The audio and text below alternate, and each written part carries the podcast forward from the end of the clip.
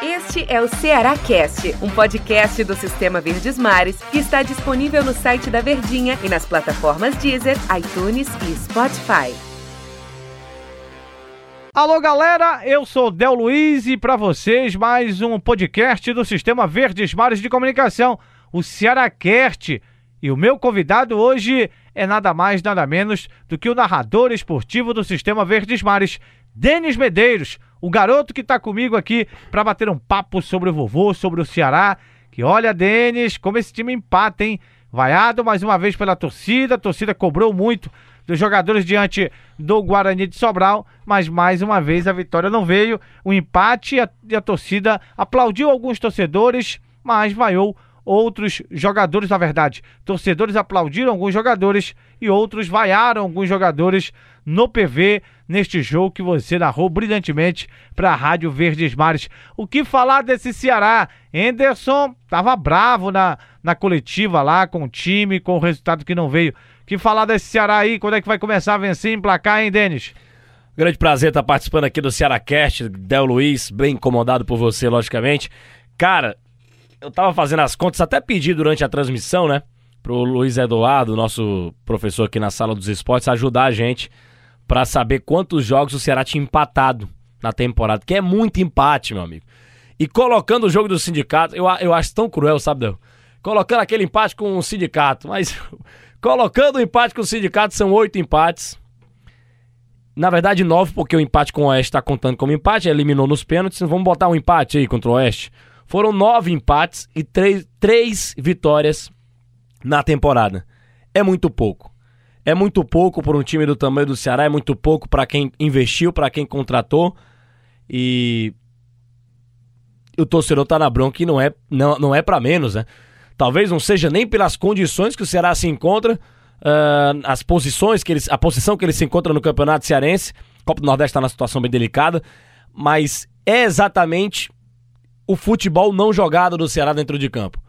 O Ceará não consegue agradar, o Ceará não consegue fazer a gente projetar algo de positivo nesse time e me preocupa muito.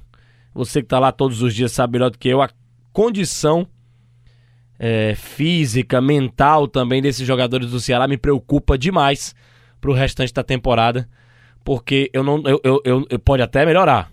Futebol ele nos ensina todos os dias, ele já nos ensinou muito que as coisas mudam rapidamente. Mas tô falando do que a gente tá falando de agora. O Ceará não consegue me agradar, não, Del. Agora, Denis, é claro que não é um alento, mas eu vou colocar uma situação aqui para você e para quem está nos ouvindo aqui no podcast, no Cearacast, aqui no Sistema Verdes Mares de Comunicação.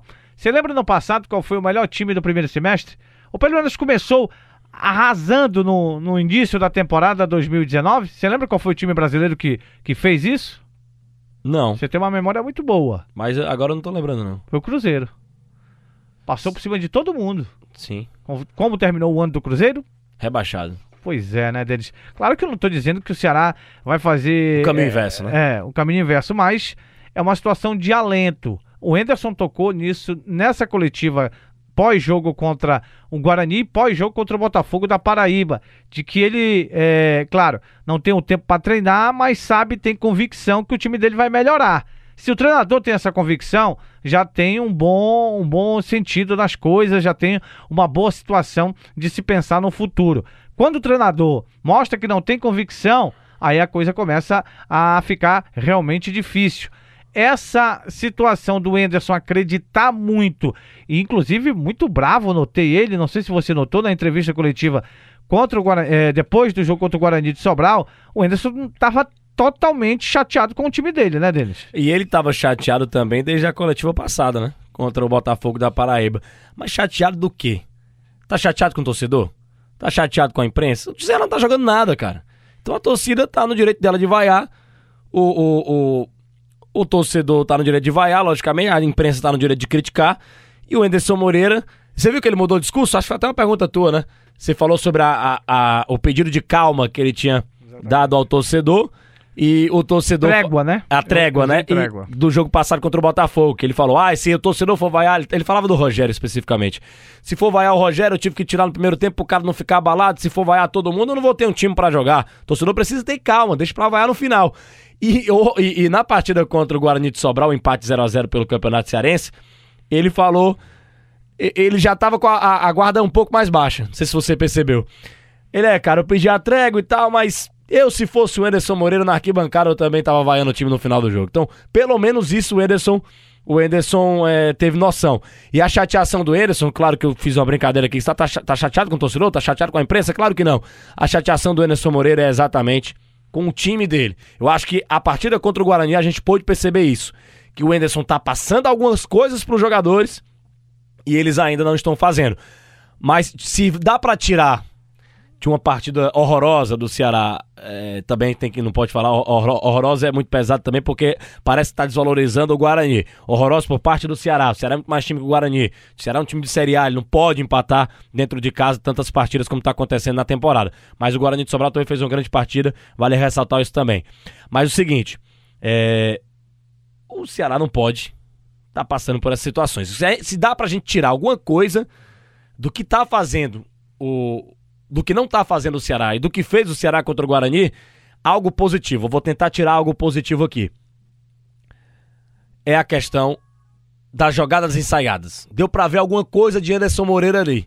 O Ceará fez algumas jogadas ensaiadas de bola parada, principalmente, que é uma característica forte do Anderson Moreira. Deu pra gente perceber alguma coisa. Mas isso é muito pouco. Isso é muito pouco pro time do tamanho do Ceará. E eu volto a falar isso que eu já disse em outras edições, tanto nos programas esportivos que a gente tem, nas transmissões, como também aqui no podcast, no Ceará Cash, é, é, em várias plataformas que a gente, que você pode nos acompanhar, torcedor, principalmente, logicamente, do Ceará. É, tá na hora do Ceará achar logo um time, né?